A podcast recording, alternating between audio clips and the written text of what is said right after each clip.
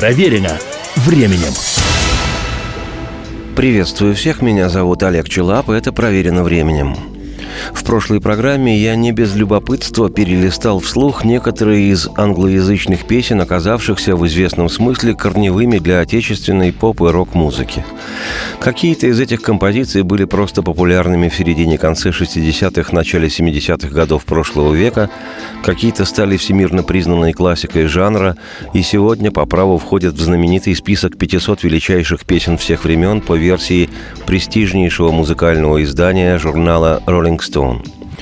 Это и получившая статус легенды в исполнении британской группы Animals старинная американская баллада «The House of the Rising Sun» «Дом восходящего солнца» и бесподобная композиция «Видел ли ты дождь?» «Have you ever seen the rain?» великой американской группы Creedence Clearwater Revival и неувидающая Шизгара, символ той расклешенной эпохи, песня «Venus» Венера голландской группы Shocking Blue. Некоторые из тех зонгов хитов, снабженные отечественными текстами, уходили в массы и становились молодежными русскими народными песнями. И сегодня мне очень хочется продолжить пристально рассматривать те из импортных композиций, которые вовремя появились в наших зычных русскоязычных краях и популярность которых у молодежи была запредельной.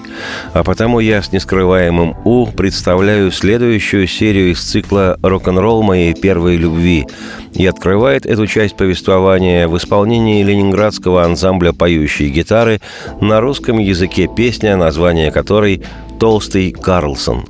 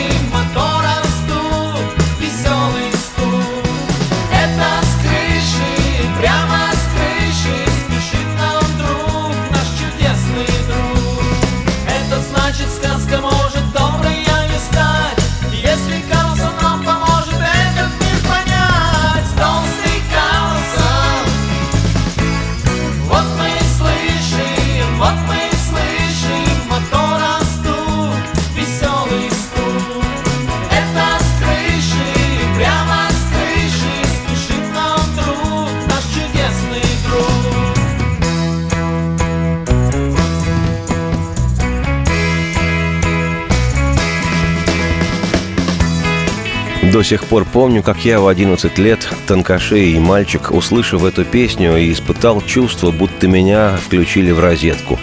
Ток без спроса блуждал и растекался по всему моему подрощенному организму.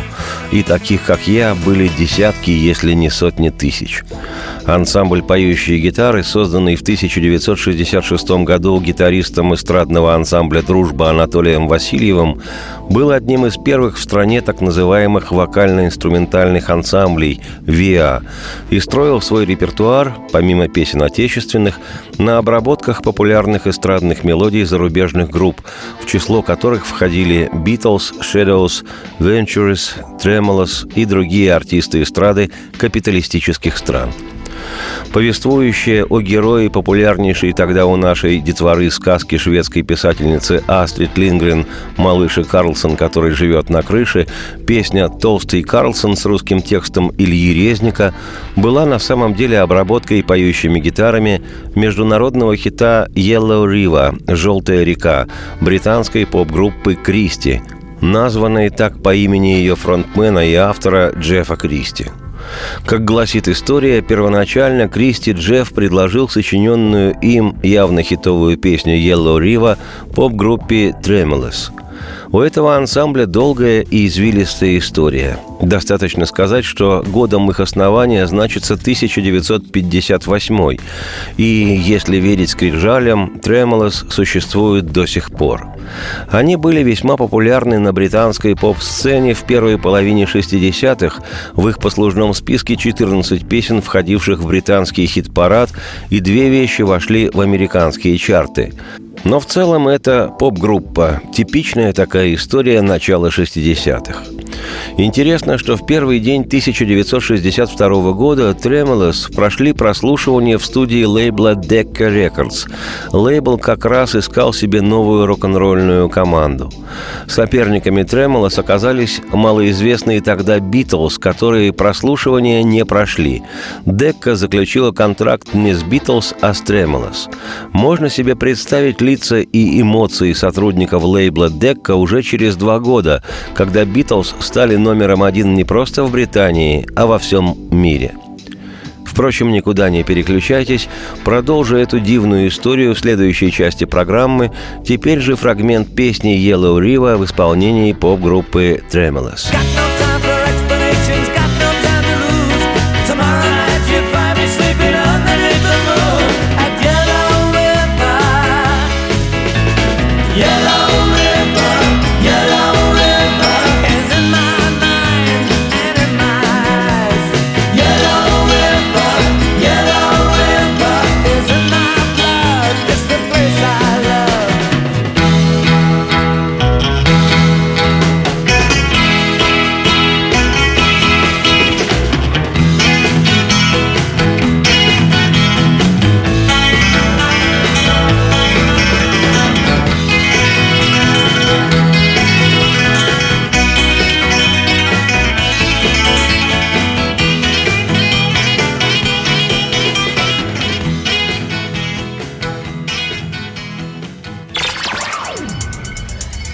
Проверено временем.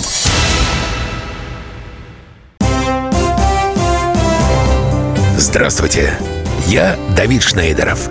По субботам я рассказываю о кино, о его проблемах, о малоизвестных, но не малозначительных фактах, а главное — о том, что из общего кинопотока обязательно стоит посмотреть. Помогают мне в этом актеры, режиссеры, продюсеры, в общем, люди — которые в курсе событий. Погружайтесь со мной в самое массовое из искусств — программу «Синемания». Слушайте каждую субботу с 13 часов по московскому времени на радио «Комсомольская правда».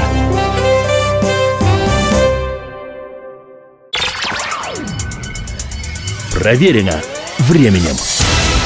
Еще раз приветствую всех. Меня зовут Олег Челап. Эта программа «Проверена временем». Сегодня у нас путешествие по ставшим в наших краях корневыми англоязычных рок-песням. И, как и было обещано, продолжу повествование свое неспешное о песне «Yellow River».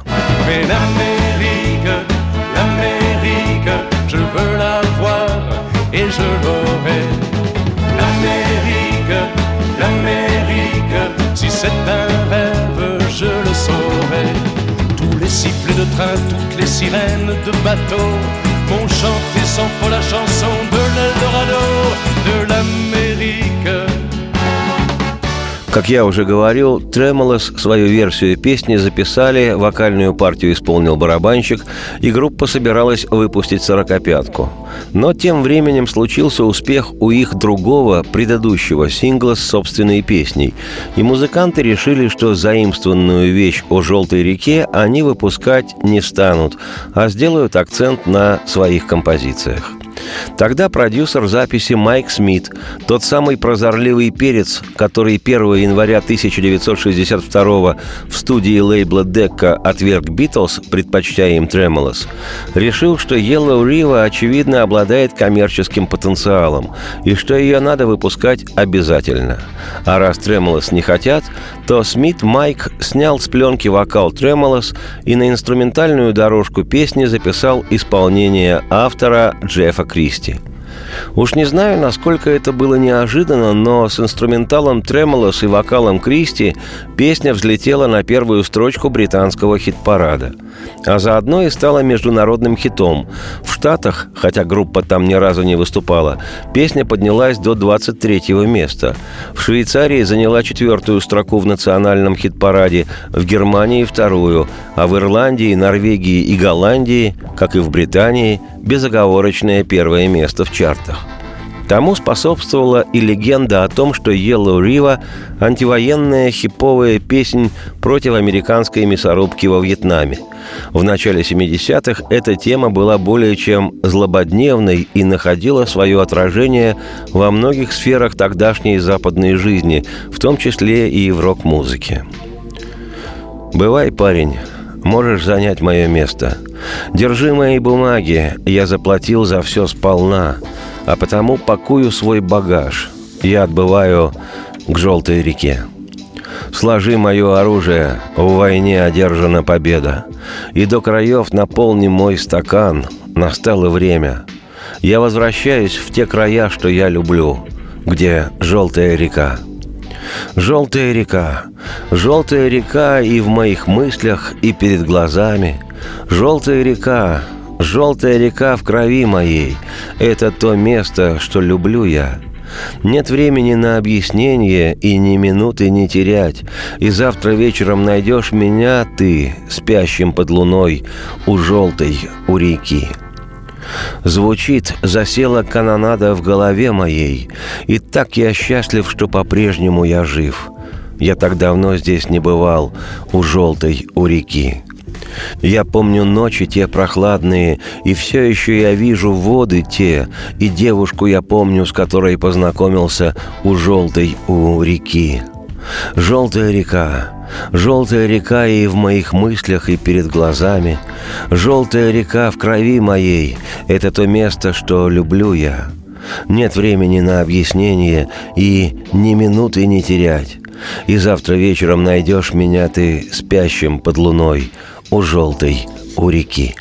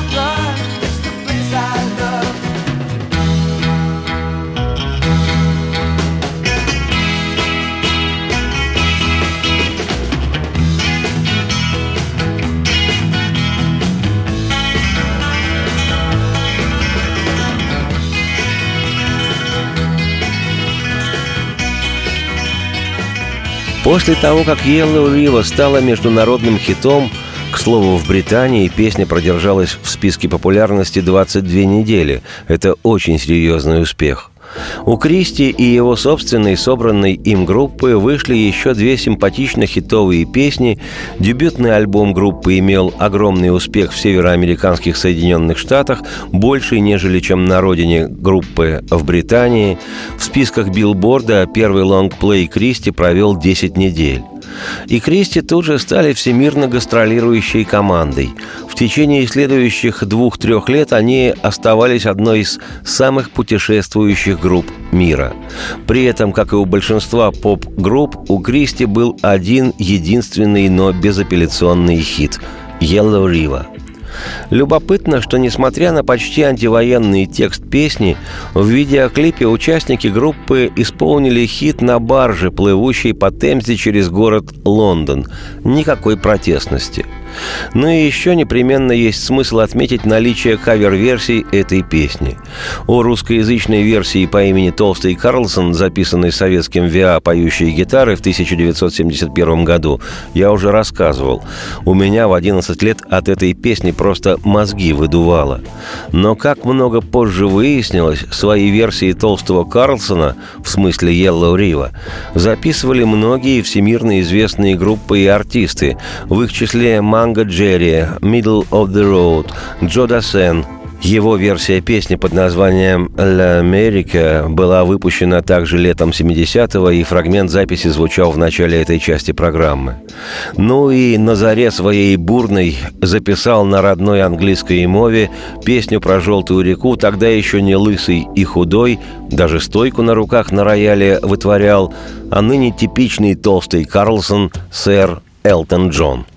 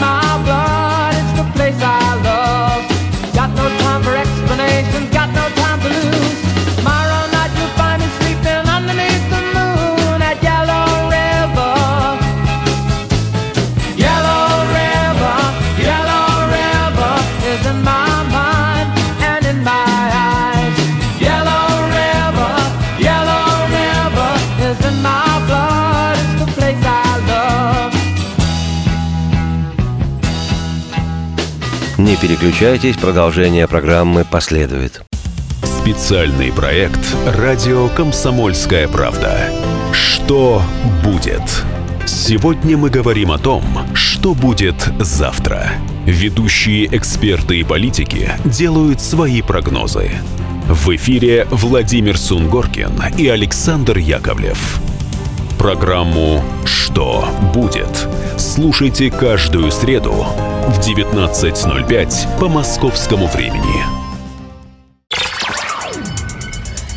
Проверено временем.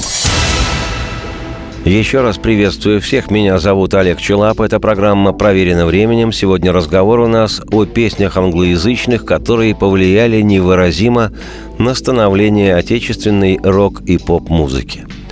Сейчас взоры свои предлагаю обратить на лестницу в небо, чарующее, полное энергии, страсти и магии творения «Starway to Heaven» пионеров хард-рока величайшей британской группы Led Zeppelin –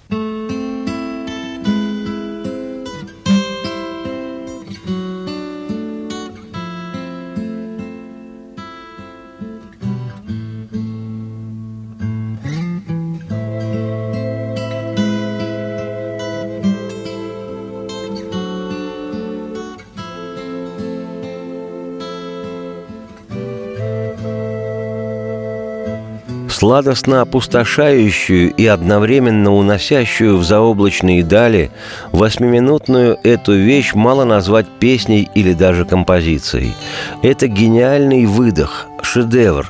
Подходят лишь такие категории – Опрокинуто сдержанное арпеджиальное гитарное вступление с переплетающей его несложной, но завораживающей мелодией, исполненной на флейте, с которых и начинается лестница, сразу же погружают в состояние транса и уводят за собой то ли в мифологические кельтские леса с молчаливыми деревьями дивными, с ручьями и дикими травами, то ли действительно в вечное-вечное небо обосновавшаяся сегодня на 31 месте в списке 500 величайших песен всех времен по версии журнала Rolling Stone, Starway to Heaven была записана на изданном 8 ноября 1971 года четвертом по счету студийном альбоме Led Zeppelin, хотя до этого композиция неоднократно исполнялась группой на концертах, вызывая у слушателей коллективно-оргастический экстаз.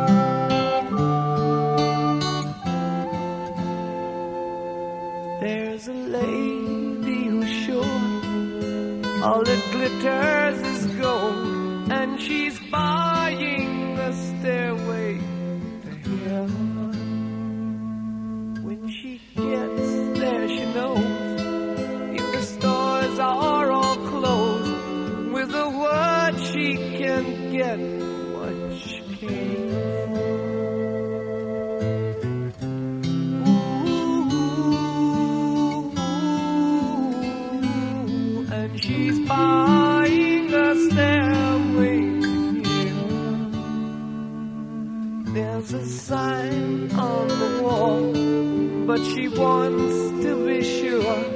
Cause you know sometimes words have to mean.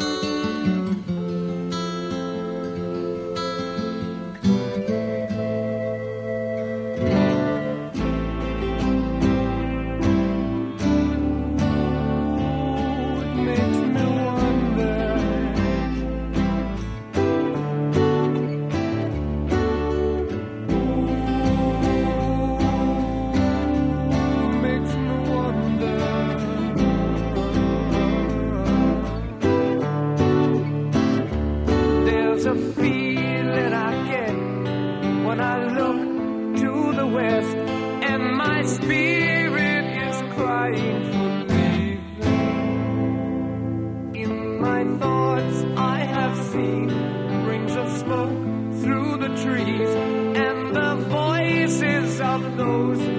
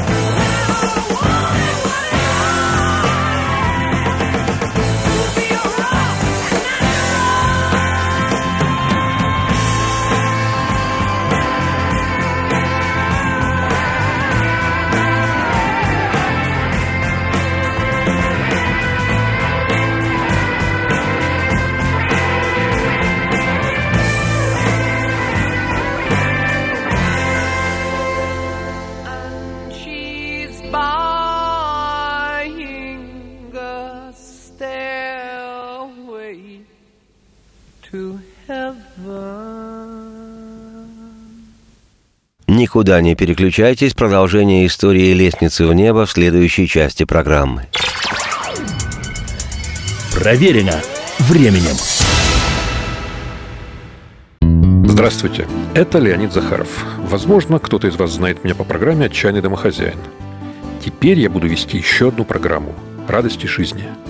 Вопреки расхожему мнению, меня ведь радует не только еда, но еще и музыка, кино, путешествия. Да и вообще, вся наша жизнь, если разобраться, это одна сплошная радость.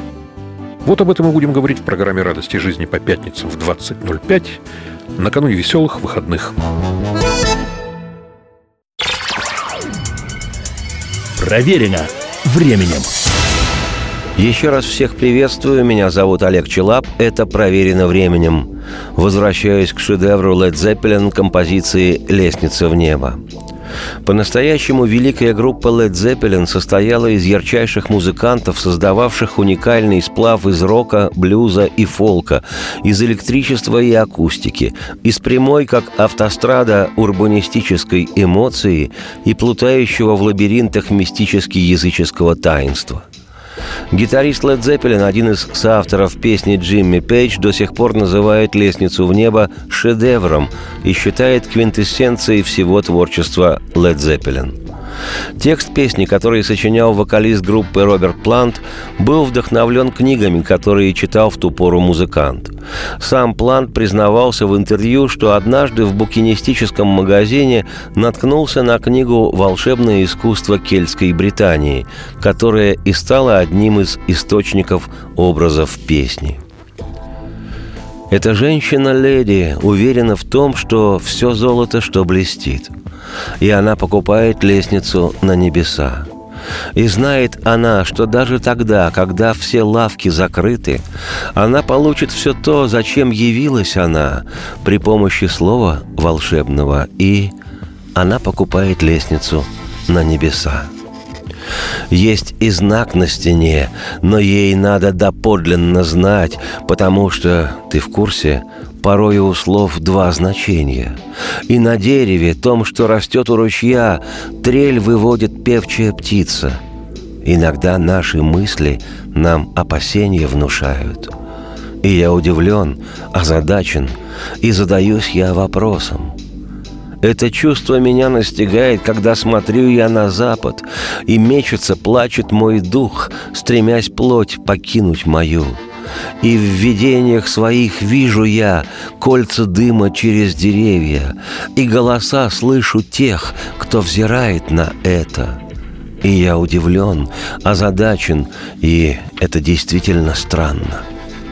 Голоса эти шепчут «Едва мы пропоем заклинание, тон зададим».